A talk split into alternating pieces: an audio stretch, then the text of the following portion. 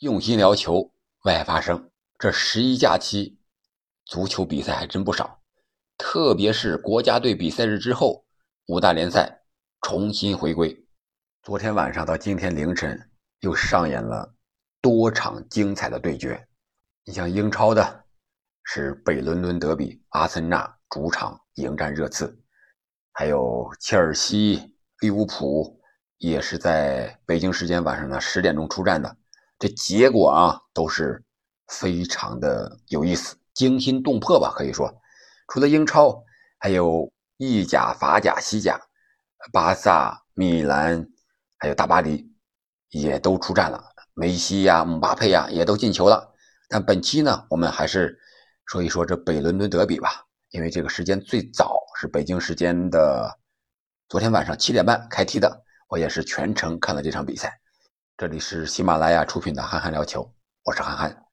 这场比赛啊，由于是德比，所以说双方在首发阵容上都是近前主力出场呀。特别是热刺这边，由于库卢在国家队受伤，本场比赛不能出场，总感觉这孔蒂排出的有点孤注一掷的感觉，就是没有给自己留后手。如果用在打仗上说，就是。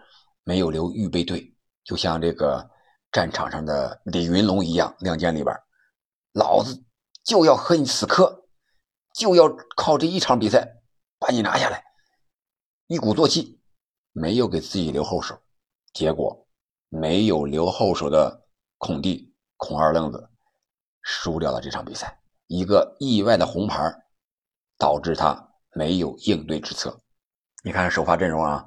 门将是洛里斯吧，然后后防线是埃莫松、戴尔、罗梅罗，然后左后卫左边这个中卫是朗格莱首发了，然后中场呢赫伊别尔、彭坦库尔，这是两个双后腰，然后前面还有孙兴敏、凯恩、理查利松，还有这个边路的还有个佩里西奇，你一看这个阵型，这是目前。热刺排出来的一个最强阵容了，所以说这个阵容一旦要比分落后的话，一旦有点什么意外情况的话，你的后手在哪里？其他的队员能顶上来吗？顶不上来。所以说这个排兵布阵，我想也是为热刺埋下了一个伏笔。而阿森纳这边呢，虽然阿尔特塔比较年轻。我觉得这场比赛他反而比较老道，一开场那就是利用主场优势，直接就是大举压上进攻。啊，我记得开场不到一分钟，厄德高拿球向前推进的时候，就像百万雄师过大江一样，万船齐发。你看这个红色衣服的后边的队员，唰压都压到这个热刺的禁区里边了。果不其然，虽然。不要控球率是孔蒂执教球队的一种风格，但是阿森纳也确实是保持了自己良好的一个状态。从开赛到现在，依然是只输了那一场比赛。这场比赛他们又三比一拿下。你看看，来到二十分钟的时候，本怀特轻轻松松的一个助攻，就换来了一个。非常精彩的进球，本怀特在右边路的禁区内部这个位置传球给这个五号后腰托马斯帕蒂，托马斯帕蒂不做任何调整，直接一个推射，在禁区之外啊，非常远，力度、角度、球速啊都是恰到好处，门将洛里没有任何的办法。看着这个皮球在自己的手尖上方就钻进了死角，非常的漂亮。这个时候比赛只有二十分钟，那从实力上看呢，热刺这边如果单从这个人员配置上来看，还是不落下风的，至少还是和阿森纳能掰一掰手腕的。这不，热刺也打出了反击啊！有一次是，呃，阿森纳可能压上有点。过于冒进了，他这个右后卫这个位置啊，露出了很大的空档。佩里西奇有一脚射门是打偏了。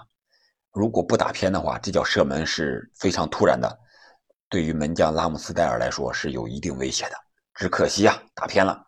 但是没多长时间，第三十分钟的时候，热刺就迎来了进球的机会。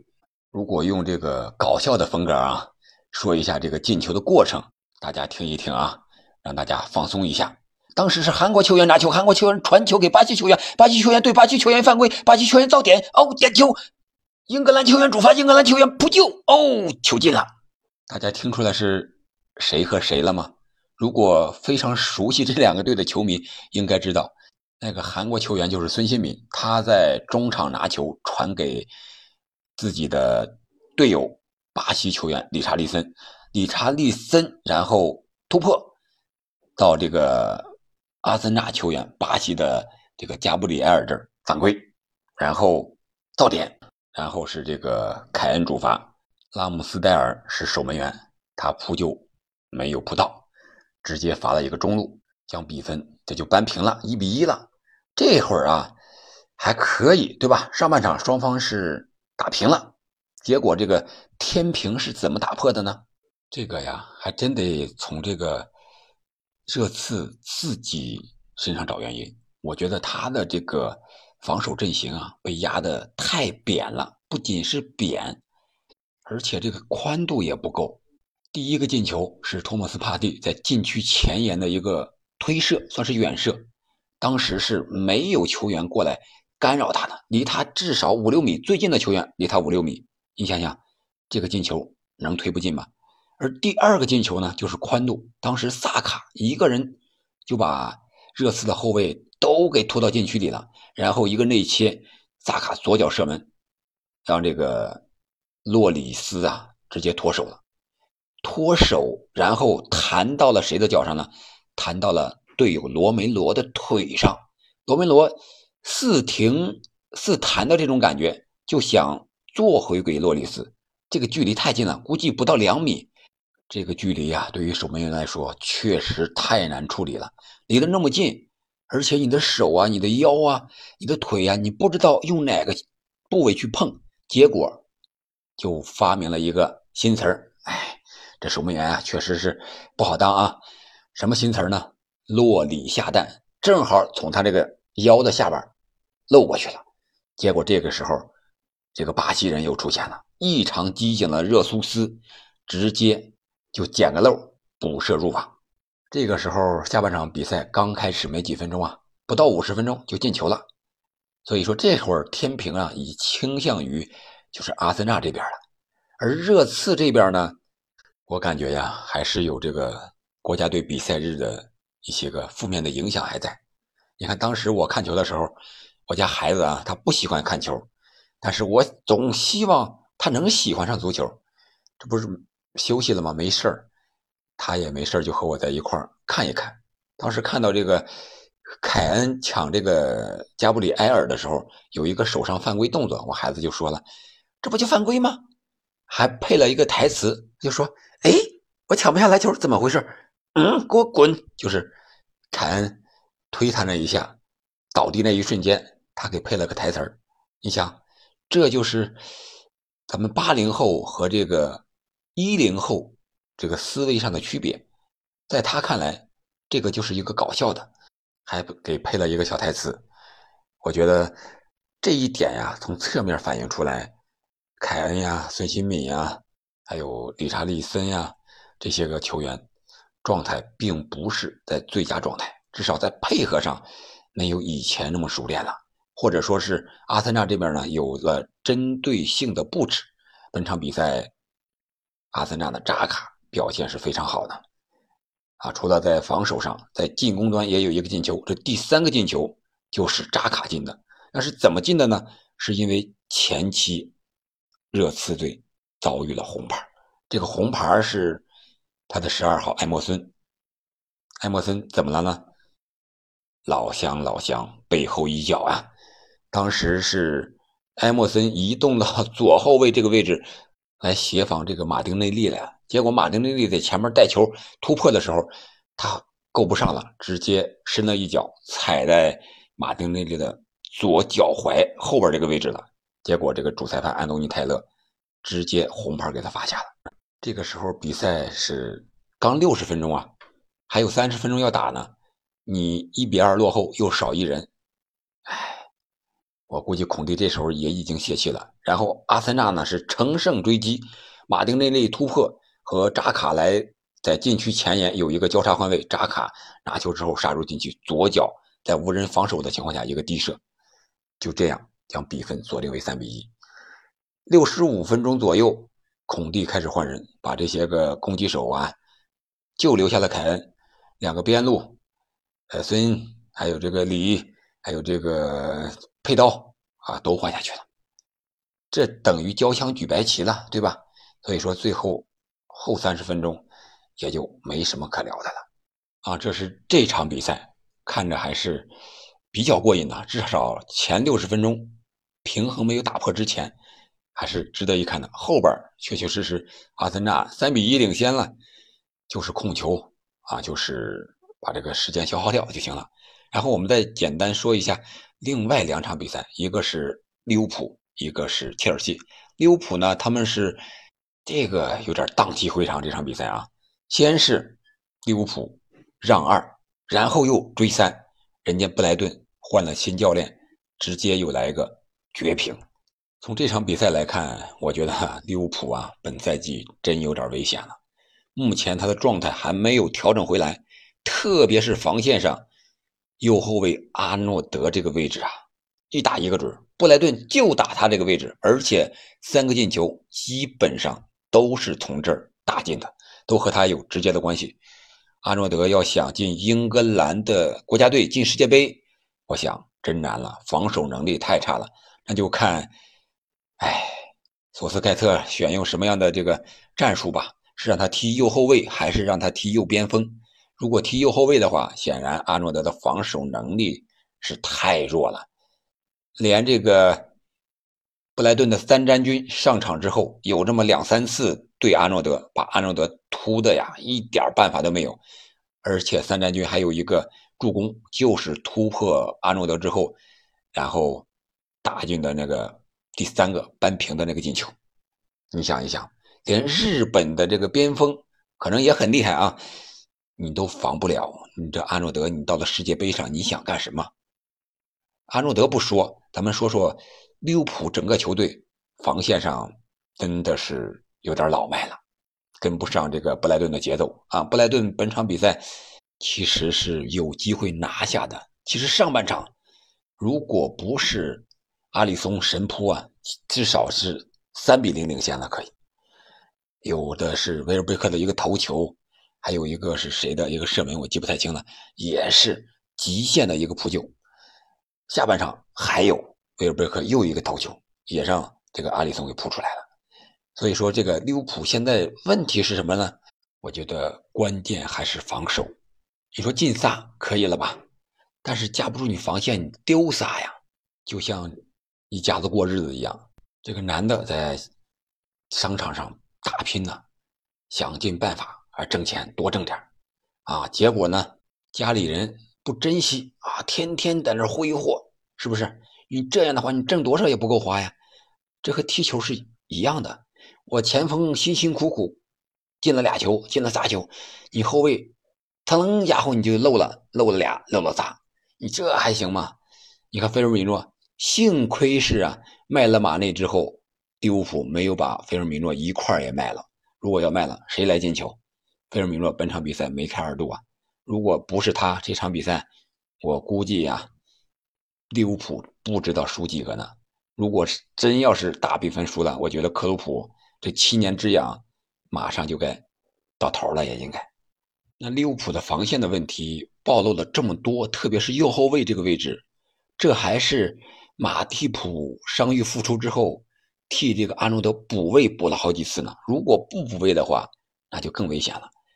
以前是乔戈麦斯有过这个非常惨痛的一个发挥，然后现在估计雪藏了。我觉得阿诺德如果他没有像前那种传球的能力的话，我估计他也就是一个很普通的一个球员了。但是像利物浦这种球队，克洛普这种打法，在中场控制不住、拿不下球，又回追防守硬度不够的情况下，对个人后防线的能力要求就非常高了。本赛季我觉得范戴克一个是有点流离世界杯的意思，在联赛呀，首先是避免不受伤，因为他缺席过大赛，因为伤病的原因。所以说，我觉得他有一个心结，在联赛利物浦的后防线啊，整体上会有些危险。然后在中场这一块呢，你像这个法比尼奥呢，他是主力的一个防守后腰，但是他年龄相对来说有点老迈了，动作上有点老迈。不是说年龄特别大，迪亚哥这块呢，他是组织型的，在防守上有点软。然后其他的，你像米尔纳客串也好，还有这个埃里奥特也好，还有这个队长亨德森也好，是吧？都是多多少少的不是特别全面。我一直的一个观点就是，足球嘛，得中场者得天下。你中场控制不住，让对方的前锋直接冲击你的后卫，让后卫再强也是受不了的。他足球是一个整体，需要中场的人员拦截一下、回防一下、协助一下。我觉得利物浦需要做的就是这个：被别人研究透你的战术之后，如何去改变，特别是防守这一块儿你如果是持续的高压，人家有一个反击就能。打透你这个薄弱的环节，就找你这个环节去打，你怎么办？这是克洛普目前需要解决的问题。在人员不变的情况下，如何用战术去弥补？而布莱顿这边呢，新换的教练是意大利的年轻的德泽尔比。本场比赛可能还不能完全体现他个人的一个战术，还是上一届老教练留下的一个遗产吧。呃，但是我觉得这个教练。能够在二比零领先，被追了仨，然后在最后时刻又追平，这个教练也有一套自己的东西，可以期待一下。好了，我们看看水晶宫和切尔西那场比赛，给我最深的印象啊，就是水晶宫这个前场的队员呀，都像这个博尔特一样，那个身材细高又壮，速度特别快。什么奥利赛呀、扎哈呀、埃泽呀，你看了这场比赛了，你感觉就是一个田径队在前面冲，身体协调性特别好，步子特别大，一带球一转身一过人，一下子就过去了，让这个切尔西的队员呀有点这个穷追不舍，有点追不上这种感觉。但是好在最后有了一个加拉格尔，以前水晶宫的算是旧将吧，毕竟在水晶宫效力过。也算是在水晶宫打出来的，尽管他以前是切尔西的人，但是还是在水晶宫效力过，发挥的也不错。这场比赛九十分钟的时候，是他一个天外飞仙，禁区之外的远射，帮助切尔西绝杀了水晶宫二比一。而这个进球呢，可以说是切尔西也是新帅波特换人的结果。也体现了他这个执教、临场指挥的一个能力吧。是新上场的十号普里西奇助攻这个加拉格尔打进的这个进球。时间的关系啊，我们过多的不说了。随后有机会，我们重点关注一下切尔西的比赛啊，看看这个波特能不能成为哈利波特，看看能不能给切尔西施以什么样的魔法。好了，我们下期再见。